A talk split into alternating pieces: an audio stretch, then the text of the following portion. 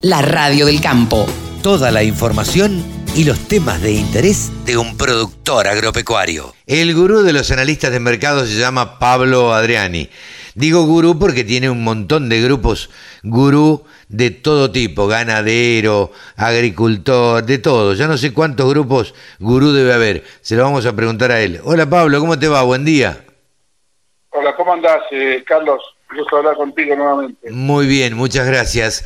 Eh, ¿Cuántos grupos gurú hay? Ni vos sabés. Y no, debe estar, debemos estar en por lo menos 15. Claro, hay de todo. Pero consolidados, ¿viste? Consolidados y con una riqueza interna de intercambio de datos, información, Eso- participación de empresas de primera línea, Sí, eh, sí. productores, eh, formadores de opinión.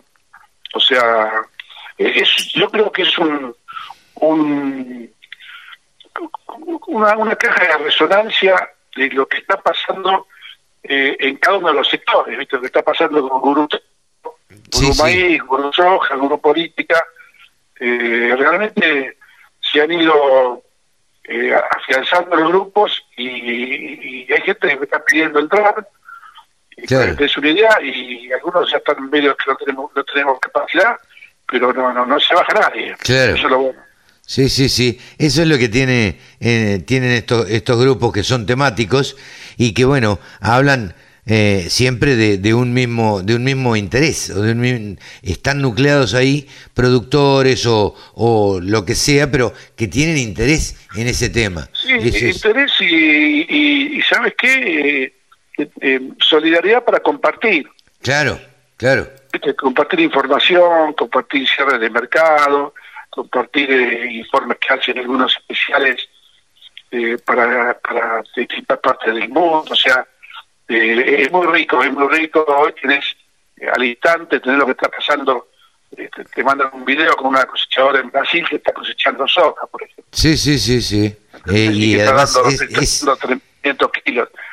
O sea, o, o te mandan un video de una, una, una zona inundada en el Río Grande do Sur que no puede cosechar en las hojas. Ya. claro, sí, sí, sí. Y es instantáneo. propia, Es claro, instantáneo. exacto. Es el momento. Así que bueno, la verdad que bueno, la tecnología está para esto. ¿no? Sí, claro, y hay que aprovecharla. Pablo, nosotros hablamos de mercado, no te voy a preguntar, o si querés me comentás, cómo estuvieron los mercados esta semana.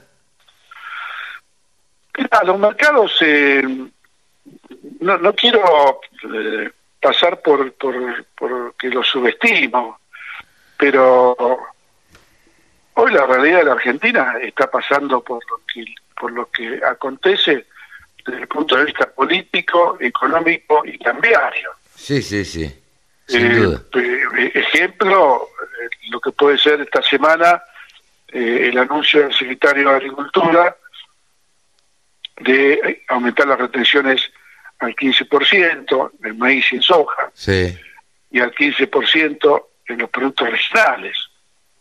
Vos Claro. sabés muy bien, Carlos, que un, un maíz, un trigo, que vos le subas tres puntos las retenciones, luego de haber devaluado 115% el dólar oficial, mm, no digo que, que es una medida para aplaudir, pero sí digo que eh, no tiene el impacto que sí tiene el aumento de una retención el maíz pisingallo del 0 o 5% al 15%, claro, o el aumento del maní al 15%, el poroto, eh, esquilazo confitería.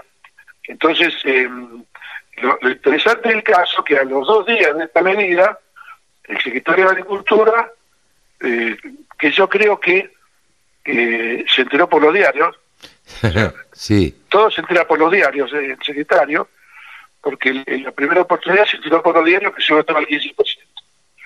En la segunda oportunidad se enteró por los diarios que aumentaría la retención de harina de soja y aceite de soja para eh, que no aumenten las retenciones en los regionales. claro, sí, sí, Entonces, te, te digo la verdad, esto es- eh, yo no sé si, si hay un desconocimiento del secretario, si hay una un- un- una verticalidad que baja todo el Ministerio de Economía y hay que cuadrarse con lo que baja Economía, pero vos no podés aduciendo que soy el secretario de la bioeconomía y del valor agregado, permitir que aumente las retenciones al aceite y a la harina,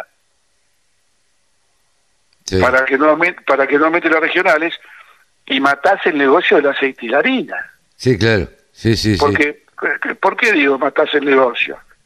Porque eh, el diferencial arancelario, la diferencia entre las restricciones entre poroto y harina y el aceite, que eh, eh, ahora vigente es el 2%, ese diferencial arancelario, muy contrario de lo que gente piensa, que piensan que es un beneficio para la industria aceitera, es un tema de principio de equidad impositiva.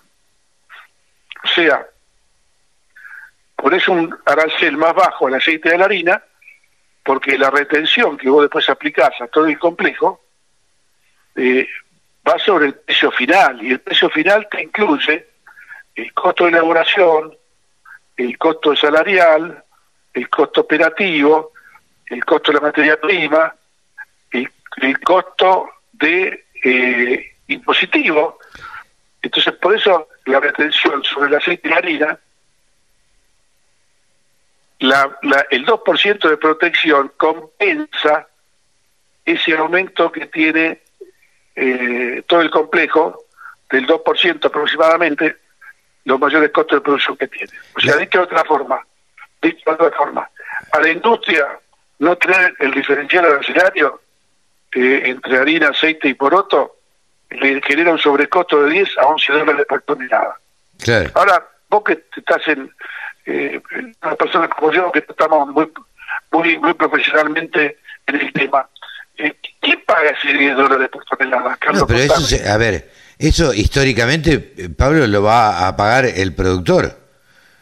Exactamente. Porque se lo van a trasladar. Siempre los más perjudicados son las, las dos puntas de la cadena.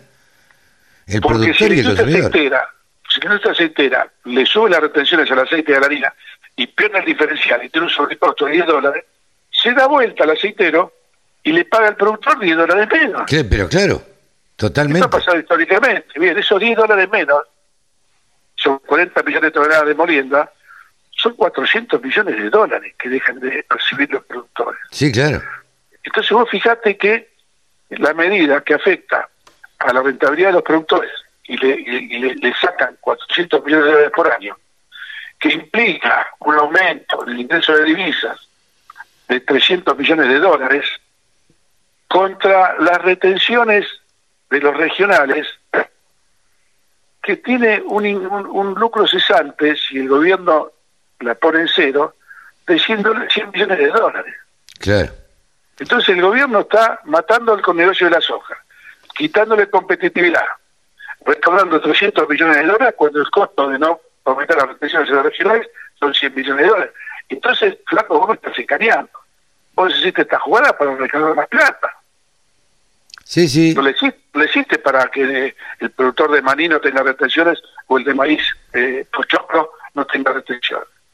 Entonces me llama la atención que eh, la flexibilidad del secretario de Agricultura, cuando él pregona justamente la creación de valor agregado. Sí, claro. Sí, sí. Entonces, todo esto que estamos hablando, Carlos, tiene impacto en los mercados. Y ahí te responde la pregunta. ¿Qué pasa con los mercados? Miren, la soja bajó eh, aproximadamente, ya bajó 10 dólares. Claro. Sí, sí, o sea, los 10 dólares que yo te digo de sobrecosto, sí. ya está, ya, ya, ya los compradores, aceiteras, importadores, como quieras llamarlo, ya te descontaron del precio de costo por si aumentan las retenciones al aceite o a la harina de soja. Las bolsas emitieron un documento, Pablo, donde, bueno, eh, se quejan eh, por, por, este, por, por esto que estábamos charlando. Y paradójicamente, la Bolsa de Comercio de Rosario sí, no, ese documento. No firmó. Cuando, cuando la Bolsa de Comercio de Rosario es, eh, está ubicada en el más importante de agroindustrial de soja del mundo. Entonces, no, porque el, el, gobernador de Santa Fe está negociando con, con, con economía o con ley. Y te da otra. Sí, sí, sí. O sea, vos podés estar negociando, pero podés a la medida que, que no es adecuada. Entonces llama la atención, acá se confunde mucho eh, la política con, con el pragmatismo del negocio. Sí, Una claro. cosa es el negocio y otra cosa es la política. Seguramente. Tiene que ver, tiene que ver que Puyaro, el gobernador de Santa Fe, esté negociando con, con Caputo o con Milei eh, el tema de retenciones que te está afectando a vos como sector en, en la principal provincia productora de aceite y harina de soja del país y del mundo. Sí, núcleo. Totalmente. Entonces son todas esas cosas que uno no las entiende, Carlos. Pero- No, la verdad es que no. Pablo, como analista, como hombre de, de medios y todo, ¿qué opinión rápida te, te merece eh, el decreto de necesidad y urgencia eh, que eh, propuso el, el gobierno ayer? Mira, eh, en realidad es, es, es una medida muy, pero muy ambiciosa, eh, pone patas para arriba todo lo que es eh, las regulaciones, eh, los, los decretos, resoluciones para impedir que tiene en Argentina. Son todas regulaciones, decretos y resoluciones para impedir, para poner paros en la rueda, Sí, para obstaculizar. no para facilitar eh, el desenvolvimiento de, de- de- de los productores chicos, medianos, exportadores, empresarios, distribuidores. Entonces te llama la atención que toda la oposición, incluido Rodríguez Larreta, que ya es oposición, Sí, incluido la Unión Cívica Radical, que ya es oposición, ¿sí? Eh, sean tan principistas ahora, cuando no sabemos cuántos DNU eh, eh, aprobó Alberto Fernández, Sí, sí. cuántos DNU aprobó Néstor Kirchner, sin, sin anunciar siquiera de qué se trataba el DNU. sí, claro. Lo, man- lo mandaba porque tenía mayoría en, en diputados y sectores. Entonces, ahora son todos principistas, son todos moralistas. ¿Crees que, Por- que, que este, este DNU va a ser aprobado, Pablo? Mira, yo no sé, no soy no soy constitucionalista ni legalista. Yo sé que eh, algunos algunas eh, eh, el hecho de que haya sido publicado en el boletín oficial, sí, ya da cierta libertad para ciertas desregulaciones que se pueden producir ipso facto de, de el boletín oficial. Pero después hay otros temas que se discuten en el Congreso, que es lo que está pidiendo la oposición. Claro. Obviamente, los, los tiempos son de acá a 10 días, entra, entra al, al recinto de la Cámara, a- van a bicameral, después de 10 días después va, acá, va para allá. Bueno, esto será un ir y venir de eh, del DNU por los despachos y por diputados y senadores, pero yo creo que tiene que haber una, una, una, una idea única de si queremos destrabar toda la, traba que ha tenido Argentina en los últimos 30, 40 años, ambiciosa que le hizo muy mal a la actividad privada, a los productores, a las exportadoras, a los fabricantes de autos, a los fabricantes de tornillos. Eh, yo creo que hay que ser más pragmáticos y dejarse de jugar ahora a, la, a la- legalidad, que esto está dentro de la ley. Porque obviamente el, equipo de, legal, de legales de mi ley estudió bien todo, está haciendo algo dentro de la ley.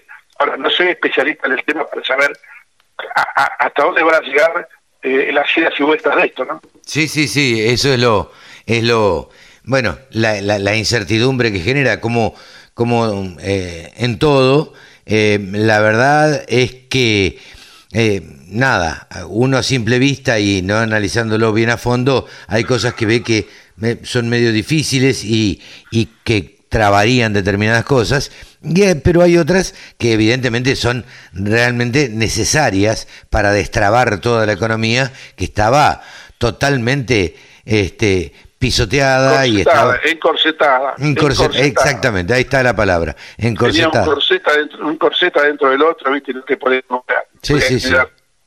Este, Entonces hay que hay que hay que ser más pragmático porque acá en Argentina eh, todos los todos los emprendimientos privados que se que se quisieron llevar adelante en los últimos años chocaban con una burocracia estatal cuyo empleado que estaba a cargo de firmar y dar y autorizar con la lapicera partía de un preconcepto, ¿sí?